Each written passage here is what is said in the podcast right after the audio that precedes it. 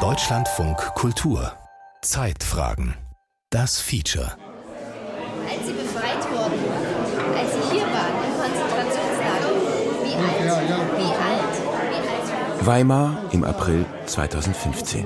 Hotel Elefant. Es ist ein unwirklich sommerliches Wetter. Wie bestellt für die Feierlichkeiten zum 70. Jahrestag der Befreiung des Konzentrationslagers Buchenwald. Die Gedenkstätte hat die letzten 200 Überlebenden in die Stadt geladen. 80 sind gekommen, dazu drei Veteranen der US-Armee, die Buchenwald befreite. Die alten Menschen, alle um die 90, kommen miteinander ins Gespräch. Publikum ist geladen, Journalisten machen Fotos, führen Interviews. Ein chinesisches Fernsehteam spricht mit einem dieser letzten Zeugen. Was fällt Ihnen ein, wenn, wenn, Sie, wenn wir Ihnen Fragen über, überlagern? Was fällt Ihnen direkt im, im Kopf ein? Das ist unbeschreiblich. Und äh, über Ihre Familie, äh, Ihren Eltern? Meine Familie, meine Mutter haben sie vergast in Auschwitz. Und meinen Vater haben sie erschossen. Ich habe meine Eltern nicht mehr gesehen. Wenn man jedes Einzelne erzählen soll, dann ist es eine lange Geschichte, eine sehr, sehr lange Geschichte. Schon über diesen Tagen in Weimar 2015 lag neben der Trauer über das Geschehene eine zweite Wehmut. Sie speiste sich aus dem Wissen, dass man zu den nächsten Jubiläen des Befreiungstages nicht mehr in dieser Vielzahl zusammenkommen würde. Und tatsächlich kam es noch schlimmer als erwartet. Die Pandemie verhinderte das 75. Befreiungsfest. Jetzt sind die letzten Überlebenden weit über 90 Jahre alt und es sind nicht mehr viele. Und so stellt sich die Frage, was passiert nach dem Ende der Zeitzeugenschaft? Wie reagieren Pädagogen, Gedenkstätten, Museen auf das Sterben der letzten Augenzeugen der NS-Verbrechen und des Holocausts? Und was sind uns die Zeitzeugen eigentlich? Erinnern ohne Zeitzeugen. Ein Feature von Siegfried Ressel. Volkhard Knigge, 2015 noch Direktor der Gedenkstätte Buchenwald, formulierte damals während einer Begegnungsfeier zwischen jungen Weimarern und den Überlebenden den Gedanken, die ehemaligen Häftlinge nicht als Subjekte eines Streichelzoos wahrzunehmen, sondern als Diskurspartner, als gegenwärtige Menschen, an deren historische Erfahrung man im heutigen Leben kreativ analytisch Anteil nehmen solle.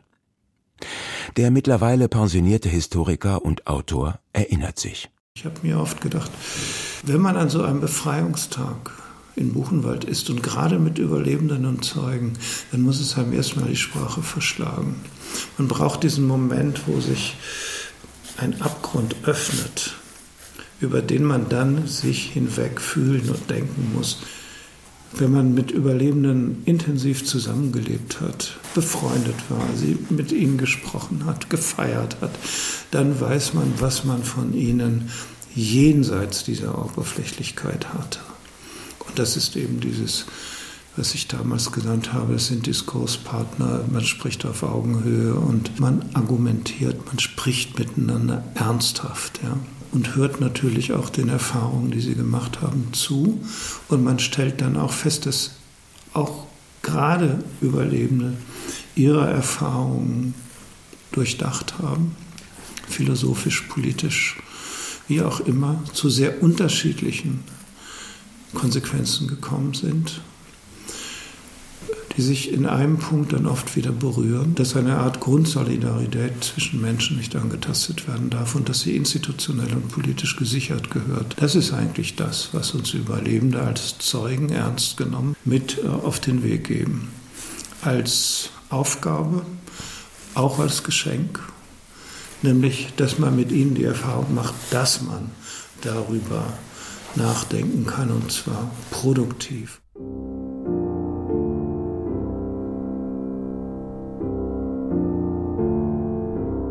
In den ersten Jahrzehnten nach 1945 waren die Überlebenden vor allem forensische Zeugen der NS-Verbrechen vor Gericht. Später dann mediale Augenzeugen, die in Diskussionsrunden, in Filmen, in Büchern und im Rundfunk von ihrem Schicksal berichteten. Aus dieser treffenden Zuschreibung Augenzeuge erwuchs im Deutschen allmählich der unscharfe Begriff des Zeitzeugen, der Zeitzeugin. Unscharf deshalb, weil damit weder auf den Inhalt der Erinnerung der Zeugen noch auf den thematischen Bezugspunkt verwiesen wird. Im Gegenteil. Die Zeitzeugen wurden, vor allem in den Sonntagsreden, zur Zentralinstanz einer unverbindlichen Wohlfühlerinnerungs- und Bewältigungskultur. Als hinge Bildung und Geschichtsschreibung von ihrer unmittelbaren Präsenz ab. Und auf das so befürchtete Ableben der Zeitzeugen stellt man dann reflexhaft die Frage, wie wird sich unser Erinnern verändern? Eine an sich naheliegende Frage, die aber nur scheinbar schlüssig ist. Denn welches unser Erinnern ist denn gemeint? Wer erinnert aus welcher Herkunft, aus welcher Generation, sozialer Herkunft und so weiter, an wen oder an was? Von Erinnern ist die Rede eigentlich erst in den 80er, 90er Jahren und da wird es schon problematisch, weil für viele Aspekte der NS-Zeit gab es auch schon überhaupt gar keine Zeugen mehr, weil sie längst gestorben waren. Das heißt, dort wird schon gesagt, es fehlen uns die politischen deutschen Häftlinge. Da kommt sozusagen dieses Erinnern als Pathos-Formel und was dort verwischt wird, ist, dass es eben ein Sich-Erinnern schon oft gar nicht mehr möglich ist, weil Sich-Erinnern setzt die konkrete Miterfahrung voraus und es gibt jemanden erinnern. Und insofern ist dieses jemanden erinnern ist eben etwas anderes. Und jemand zu erinnern ist hochlegitimationsbedürftig. Wer hat das Recht, wen, an was, mit welcher ethischen, moralischen, aber auch sachlichen Begründung zu erinnern? Und äh, insofern ist natürlich auch das, was Sie zu Recht sagen, es gibt nicht unser Erinnern, das hat es nie gegeben. Imre Kertész, Auschwitz- und Buchenwald-Überlebender, im Leben danach Autor und Literaturnobelpreisträger, war jedes Pathos verdächtig. Zeit seines Schriftstellerlebens versuchte er, Auschwitz zu verstehen.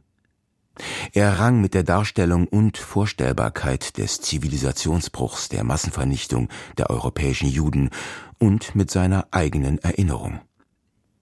Er tat dies mit einer radikal kritischen Selbstanalyse. Entsprechend fragwürdig fand er seine eigene Rolle als sich erinnernder Zeuge der NS-Verbrechen. So zum Beispiel in seinem Essay Wem gehört Auschwitz?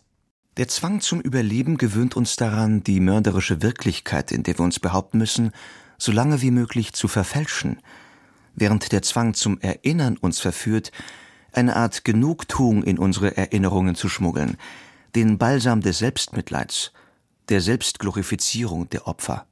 Im selben Essay warnt er davor, dass aus dem Holocaust billige Warenartikel hergestellt und Holocaust-Produkte für den Holocaust-Konsumenten entwickelt werden würden.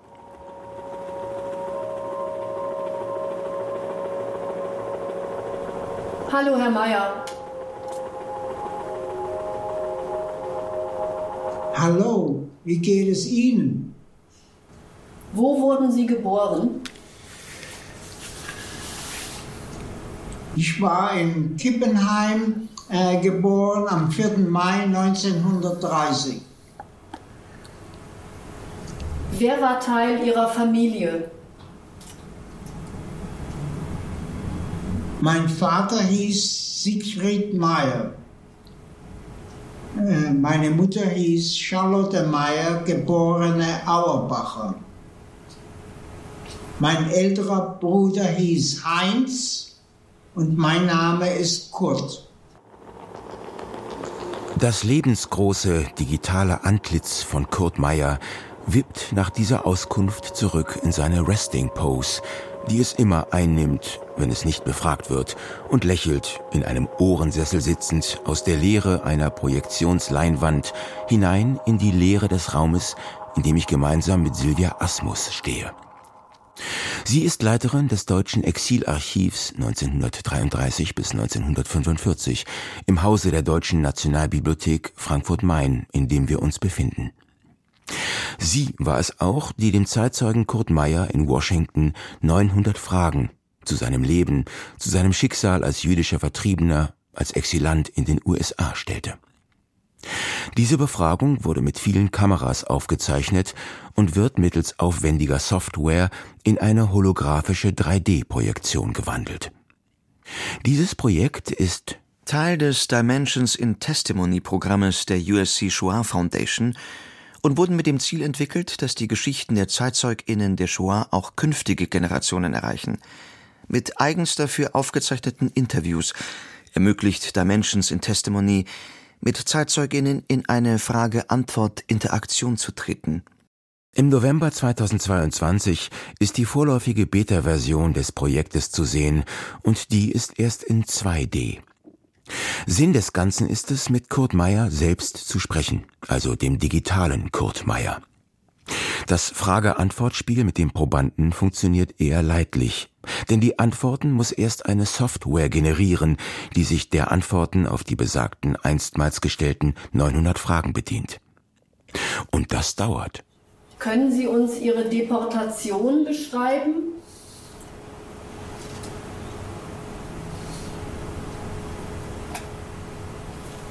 Ja, eigentlich war ich gar nicht zu Hause am Anfang der Deportation. Mein Bruder und ich waren in Freiburg noch in der jüdischen Schule. Dann hat man uns in der Schule wahrscheinlich gesagt, wir sollen nach Hause gehen. Und da sind wir zu dieser Familie gegangen, wo wir übernachtet haben und gegessen haben. Und dann kam ein Auto und hat uns abgeholt. Das sogenannte interaktive Zeitzeugnis Kurt Meyers wird annonciert unter dem Motto Aus der Vergangenheit lernen für die Gegenwart. Interaktive 3D-Interviews mit ZeitzeugInnen des historischen Exils. Ab Sommer 2023 sollen die holographischen Projektionen im Ausstellungsbereich des Exilarchivs in Betrieb gehen. Zusammen mit einer kontextualisierenden Ausstellung. Die Besucher können diese und weitere Projektionen dann genauso befragen, wie Frau Asmus es eben getan hat, um beispielhaft etwas zur Verfolgung, Vertreibung und Vernichtung der badischen Juden im NS-Staat zu erfahren. Das Projekt selbst versteht sich als eine Antwort auf die selbstgestellte Frage Was aber passiert, wenn es keine ZeitzeugInnen mehr gibt, die von Shoah und Exil erzählen können? Nun ist es ja nicht so, dass man zu wenig weiß. Die Shoah, der Holocaust, der Zivilisationsbruch der Deutschen, ist das bestdokumentierteste Verbrechen der Menschheitsgeschichte. Unzählige Dokumente, Aufzeichnungen, Interviews, Fotografien, Filme, autobiografische Literatur etc. sind aus Archiven, Bibliotheken und Mediatheken abrufbar, zu lesen, anzuschauen und zu hören. Wissen wird vermittelt, Empathie erzeugt. Worin also besteht der Mehrwert eines digitalen Replikanten von Kurt Meyer? Also der Mehrwert, glaube ich, der liegt wirklich darin, dass man diese Frage-Antwort-Situation hat. Wir haben jetzt so 40, 50 Testgruppen gehabt in dieser Beta-Testphase, um natürlich auch zu erfahren, hat das einen Mehrwert? Ist es wirklich so? Und das Feedback war doch, dass äh, also durchweg eigentlich bestätigt wurde, man fühlt sich irgendwie näher an der Person, als wenn man einen Film sieht, ja, in dem man eben nichts fragen kann. Wie soll ich sagen? Ich glaube, man fühlt sich stärker animiert, Fragen zu stellen, als wenn man Herrn Mayer jetzt nicht sehen würde. Ne? Und es ist wirklich ganz klar, es ist eine Form der Darstellung und der Interaktivität, die es uns, glaube ich, wo wir das ja alle gewöhnt sind, ne, dass wir ständig irgendwie in Interaktion sind, leichter macht, damit umzugehen. Stellt sich die Frage, warum soll man es eigentlich leichter machen, damit umzugehen, Leicht? Gemütlich gar? Niederschwellig, wie man so sagt? Wo wir das ja alle gewöhnt sind, dass wir ständig in Interaktion sind. Darf das Beschäftigen mit den NS-Verbrechen im Wortsinn keine Zumutung mehr sein? Sind überlebende Spielfiguren, die KI-generierte Textbausteine in kleinen Portionen zum Besten geben? Die Interaktion mit Kurt Meyer ist verstörend. Andererseits habe ich ein diffuses Gefühl des Mitleids, aber was habe ich erlebt? Dass man näher an der Person sein würde, als wenn man einen Film sieht, ist zu bestreiten.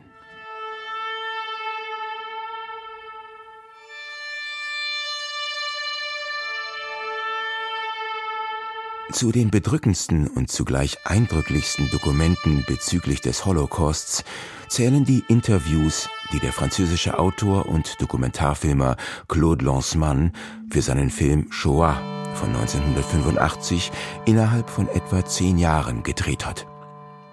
Lanzmann, als Stellvertreter der Zuschauer, fragt, bohrt nach, insistiert. Zu sehen ist eine tatsächliche Interaktion zwischen Regisseur und Befragten. Es gibt eine regelrechte Architektur der Gesprächsführung, der Lancemann unnachgiebig folgt. Die allmähliche Annäherung beider Seiten, unterbrochen von Pausen des Nachdenkens, absichtsvoll sichtbar. Es gibt die Suche nach der treffendsten Formulierung. Es gibt Pausen, um Luft zu holen, um sich zu sammeln, um zu weinen. Vieles, was man sieht und hört, ist kaum auszuhalten. Rau, aufwühlend. Denn Lancemann geht es um den millionenfachen Tod. Es geht ihm um das Aufhellen der Schwärze, um das gemeinsame Nachdenken über das sogenannte Unvorstellbare, um die Ausführung des Massenmords, bürokratisch, technisch. Der konkrete Vorgang, der Ablauf, wird vom Regisseur akribisch abgefragt.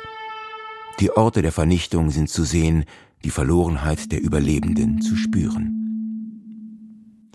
Ein Gesprächspartner von Lancemann ist Richard Glaser, einer der wenigen Überlebenden des Vernichtungslagers Treblinka. Dort hatte er als Arbeitsjude vor allem die Habseligkeiten der Getöteten zu sortieren. Seine Rettung war der Lageraufstand am 2. August 1943. Glaser floh, schlug sich durch, überlebte, wurde Zeuge. Lancemann befragt ihn im Frühling 1979 über mehrere Tage. Der Interviewort ist mit Bedacht gewählt, im Freien, auf einem Balkon, unter dem der Rhein entlang fließt, in Basel, wo Glaser lebt. Ich meine, äh, das erste Mal, du hast verstanden, dass alle die Leute, die mit dir gekommen tot sind. sind, ja, tot, tot sind und äh, was für ein Tod, Vergast. Ja, dann hat man, äh, das war der erste Tag. Das hat man mir nach und nach, also allmählich gesagt, äh, die Leute gehen in die Gaskammern und werden dort in den Gaskammern getötet. Und du hast geglaubt? Und dann, als ich sah, die Sachen, die Berge von Sachen, alle die Reste, und als ich sah, was die SS-Männer mit uns machten und die Ukraine, dann habe ich es geglaubt. Dann war es also dann ohne Zweifel. Ja. Das Ganze. Aber hauptsächlich überzeugend waren die Bergen von, von Sachen und die Transporte, die dauernd ankamen. Es kamen weitere und weitere Transporte. Und du hast die Transporte gesehen? Ich habe die Transporte also wenigstens von deinem Platz. Von, oder, oder wenigstens, wenigstens gehört habe ich das, dass die Züge ankommen. Und ich habe die Leute schreien gehört und die Kinder habe ich weinen gehört und die Frauen.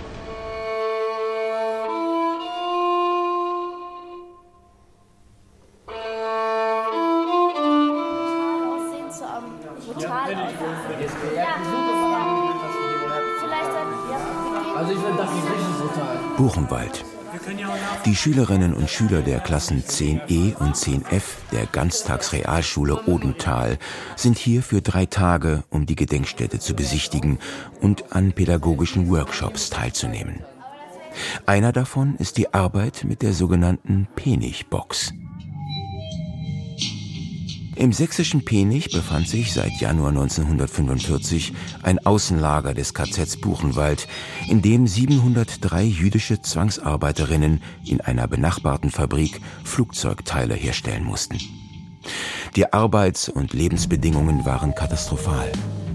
Die entkräfteten und kranken Frauen wurden brutal ausgebeutet.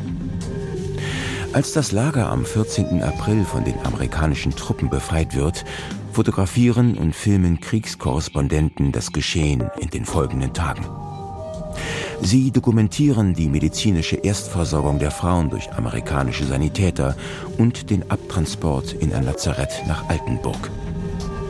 So entsteht eine Fotoserie, die den gesamten Verlauf der Befreiung und Rettung chronologisch nachvollziehbar macht. Eine einzigartige Dokumentation, die jahrzehntelang unbeachtet in Archiven verschwand. Erst 2019 wurde sie von Ronald Hirte, einem Mitarbeiter der Bildungsabteilung, wiederentdeckt. Gemeinsam mit einer Fotokünstlerin ließ er 87 Fotos der Serie restaurieren und auf das Format A5 vergrößern. Zusammen mit Begleittexten sowie Filmmaterial entstand die sogenannte Penigbox. Die Schülerinnen und Schüler legen, in Gruppen aufgeteilt, die Fotos auf Arbeitstischen aus. Ziel ist es, sie in der chronologischen Reihenfolge des Entstehens aneinanderzulegen, so dass en passant der Vorgang der Befreiung, aber vor allem auch das Schicksal der Penigfrauen vermittelt wird. Ronald Hirte begleitet diese Arbeit und diskutiert später die Ergebnisse. Also man kann hier auf den verschiedenen Bildern sehen, wie jetzt zum Beispiel ähm, entweder Verletzte oder Leichen rausgetragen werden. Wir haben gedacht, das könnte der Anfang sein. Und dann in die Transporter geladen werden. Da kann man noch eine Reihe von ähm, Porträts von Frauen sehen, die von einem Fotografen aufgenommen wurden. Und äh, hier sieht man dann was noch vom Zaun. Und da wurde auch noch ein ähm, Porträt aufgenommen. Ich mache den Anblick auf jeden Fall traurig, vor allem weil das ja auch äh, viele Frauen sind, die auch in einem ziemlich schlechten Zustand sind. Aber nicht alle Bilder. Manche Bilder sind auch, also wecken so ein Gefühl, so, dass man sich freut für die Person. Weil zum Beispiel auf dem Bild, dass sie wieder lachen können, dass sie also so quasi so ein bisschen wieder aufgenommen werden, also nach der Befreiung. Die Penich-Fotos haben durch ihre Unmittelbarkeit ein großes aufklärerisches Potenzial. Neben ihrem dokumentarischen Charakter vermitteln sie durch Motivwahl, Perspektive und visueller Gestaltung auch das Erschrecken der Fotografen über das, was sie vorfinden und weiterhin dann die allmähliche Annäherung zwischen ihnen und den gerade erst befreiten Frauen. Beide Seiten müssen begreifen, was geschieht. Ein Prozess setzt sich in Gang, der sich am Ende durch Fotos schließt, auf denen einige Frauen im Freien zusammensitzen, Zigaretten rauchen, zaghaft in die Kamera ihrer begleitenden Fotografen lächeln. Ronald Hirte ist seit 1998 pädagogischer Mitarbeiter in Buchenwald. Die klassische Situation, Schülergruppen besuchen eine KZ-Gedenkstätte, ist sein Metier. Es ist ein unaufhörliches Kommen und Gehen. Hirte und seine Kolleginnen und Kollegen können anregen, sich mit der Sache tiefer auseinanderzusetzen. Sie entwickeln laufend neue pädagogische Konzepte. Ihre Arbeit ist nicht genug wertzuschätzen und dennoch erleben wir in Deutschland jährlich um die zwei bis dreitausend polizeilich registrierte antisemitische Delikte. Das ist ein ständiges Anrennen, das tut, ist, tut nicht gut, kostet irre viel Energie, aber dennoch die Hoffnung, glaube ich, ähm, oder auch die Haltung, dass man hier, dass diese Orte sehr wohl relevant sind und äh, gestärkt gehört und gerade auch Bildungsarbeit in diesen Orten gestärkt gehört, die nimmt auch mit jedem Missbrauch eben auch zu. Ja. Aber auch die Skepsis, auch die Selbstzweifel an dem eigenen Tun, auch die wachsen über die Jahre hinweg.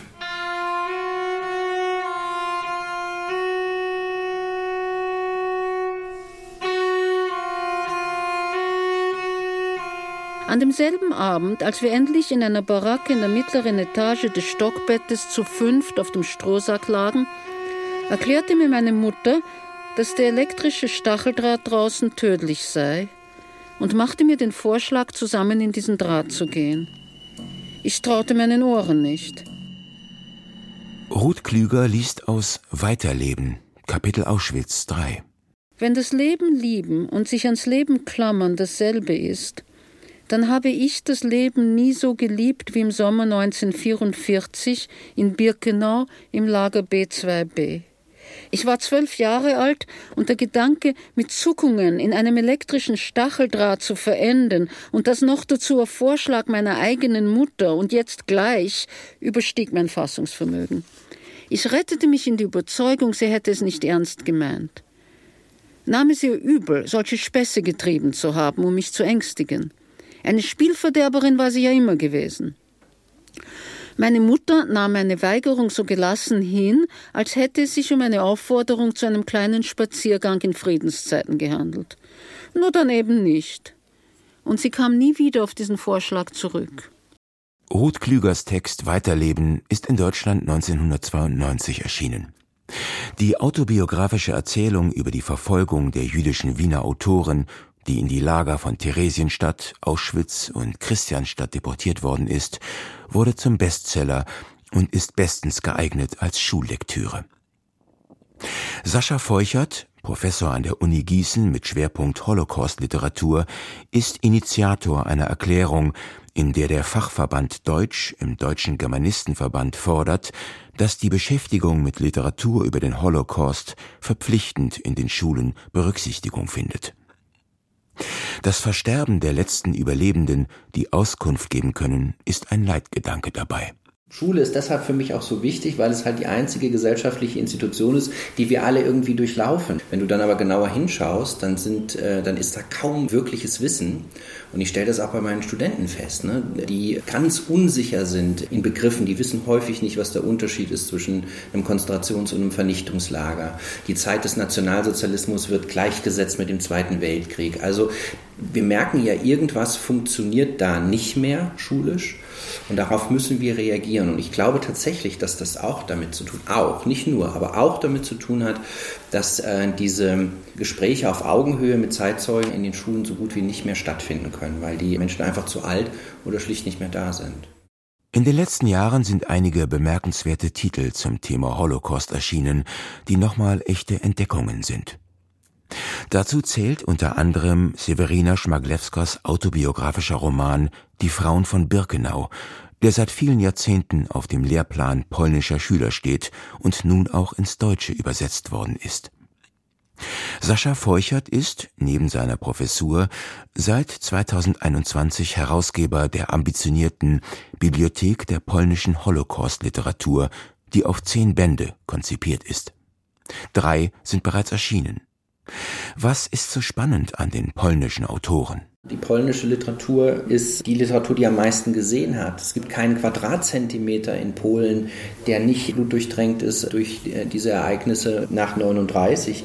Also es ist eigentlich die Literatur, die uns am meisten erzählen kann. Und wir haben uns entschieden, diese Texte jetzt zugänglich zu machen, weil sie ganz entscheidend darüber berichten können und anders darüber berichten können, was da passiert ist.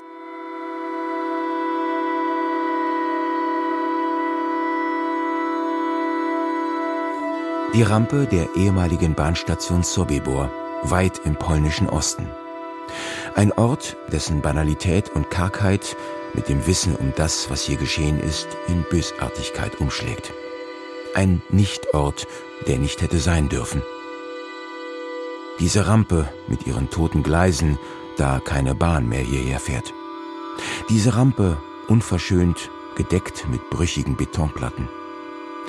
Diese Rampe war das Ende des Lebens argloser Menschen, die hier aus Eisenbahnwaggons stiegen und direkt in den Tod gingen. Im SS-Sonderkommando Sobibor, so die offizielle deutsche Bezeichnung, sind mindestens 180.000 Juden, Frauen, Männer und Kinder, die meisten von ihnen aus Polen, den Niederlanden und der Slowakei, in den Jahren 1942 und 1943 ermordet worden. Wie erzählt man diese Vernichtung, die von nicht mehr als 20 bis 30 SS-Männern und 120 ukrainischen Wachmännern durchgeführt wurde, und zwar auf einem kleinen Gelände von nur 400 mal 600 Metern inmitten eines waldigen, sehr dünn besiedelten Gebietes. Zumal das Lager nur wenige Häftlinge überlebten, die Auskunft gaben. Vom Jahr 2000 an wurden systematisch archäologische Untersuchungen auf dem ehemaligen Lagergelände durchgeführt. Es kamen dabei wesentliche Spuren zutage, die für das Narrativ des ehemaligen Vernichtungslagers von elementarer Bedeutung sind. Ganz wichtig bei der Konzeption der, der Gedenkstätte Sabibo war der Ort, der historische, authentische Ort. Das heißt, der Ort hat Vorrang. Die Ausstellung ergänzt den Ort. Das ist eine ganz wichtige Voraussetzung. Warum? Man hat vorgefunden bei diesen archäologischen Untersuchungen die materiellen Spuren vom Lager. Und zwar die Entladerampe. Das ist ein wichtiger Punkt hier bei dem Besuch der Gedenkstätte. Und was ganz wichtig ist, die Fundamente von den Gaskammern. Also diese Elemente, die die Topografie oder die Landschaft der Gedenkstätte jetzt bilden, sind von großer Bedeutung für die Wahrnehmung der ganzen Gedenkstätte bzw. des Museums in Sobibor. Der Ort ist wirklich ganz wichtig und praktisch steht im Mittelpunkt des Besuchs. Wiesław Wisok ist stellvertretender Direktor der polnischen KZ-Gedenkstätte Majdanek und mitverantwortlich für das 100 Kilometer entfernte Sobibor. Er führt durch die Dauerausstellung des im Jahre 2020 eingeweihten Museums der Gedenkstätte. Unübersehbar ist die sich längs durch den Ausstellungsraum ziehende beleuchtete Vitrine, in der Relikte, die man verstreut im Gelände durch Ausgrabungen fand, ausgestellt sind. Wir wollen wirklich zeigen, hier seien Menschen gewesen, die hatten ihr Leben gehabt, sie haben auch dabei persönliche Dinge, Gegenstände und die haben das mitgebracht.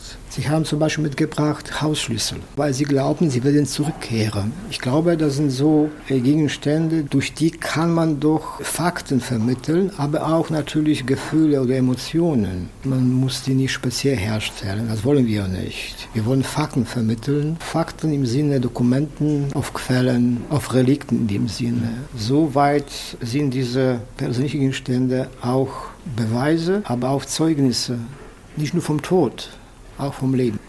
Und so haben wir zu tun mit Individualisierung der Schicksale. Das ist sehr, sehr, sehr äh, wichtig für die museale Erzählung.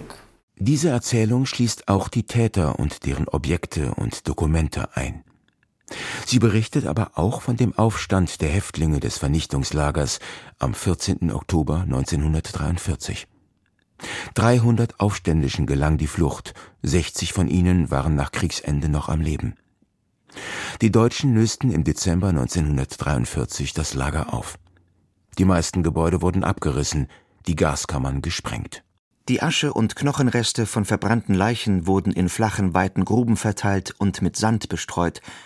Und dann pflanzte man an diesen Stellen einen Kiefernwald.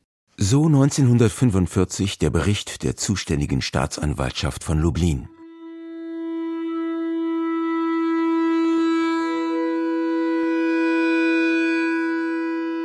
Sobibor ist ein stiller Ort, an dem man die Überreste, die Zeugnisse zum Sprechen gebracht hat. Das Museum und die Topographie, die die Aschefelder der Opfer und jenen letzten Weg zeichnet, auf dem sie, von der Rampe kommend, in die Gaskammern getrieben wurden. Ein analytisches Gedenken. Unsentimental, sperrig, ohne Simulation. Ja, wir gehen so mit der Frage, ja, das Ableben von Menschen, die das erlebt haben, erfahren haben. Wir zeigen Gesichter, ganz wichtig sind die Berichte von denen, die sind sehr authentisch, aber die sind auch emotional. Und wir nennen die Namen, wir nennen die Orte, aber was ich auch betonen möchte, die Gedenkorte wie Sobibur übernehmen, und das ist schon praktisch jetzt die Funktion eines sogenannten Ersatzzeugen. Die Überlebenden begleiten uns als Videoaufzeichnungen. Berichte sind von großer Bedeutung, aber der Ort an sich ist schon ein Zeuge. Und ich denke, mit diesem Konzept, architektonischem Konzept, schaffen wir den Zugang zum Thema Holocaust und zum Thema Kampf, Widerstand, hier Aufstand in Sobibor, um den Besuchern klarzumachen, das Hauptziel der Gedenkstätte Sobibur ist der Opfer zu gedenken. Durch diese Formen, Methoden und Zugänge. Wie weiter? Geschichtskultur ohne Zeitzeugen. Ein Feature von Siegfried Ressel. Es sprachen Tonio Arango und Jan Uppliger, Ton Christiane Neumann, Regie Beatrix Ackers, Redaktion Martin Hartwig.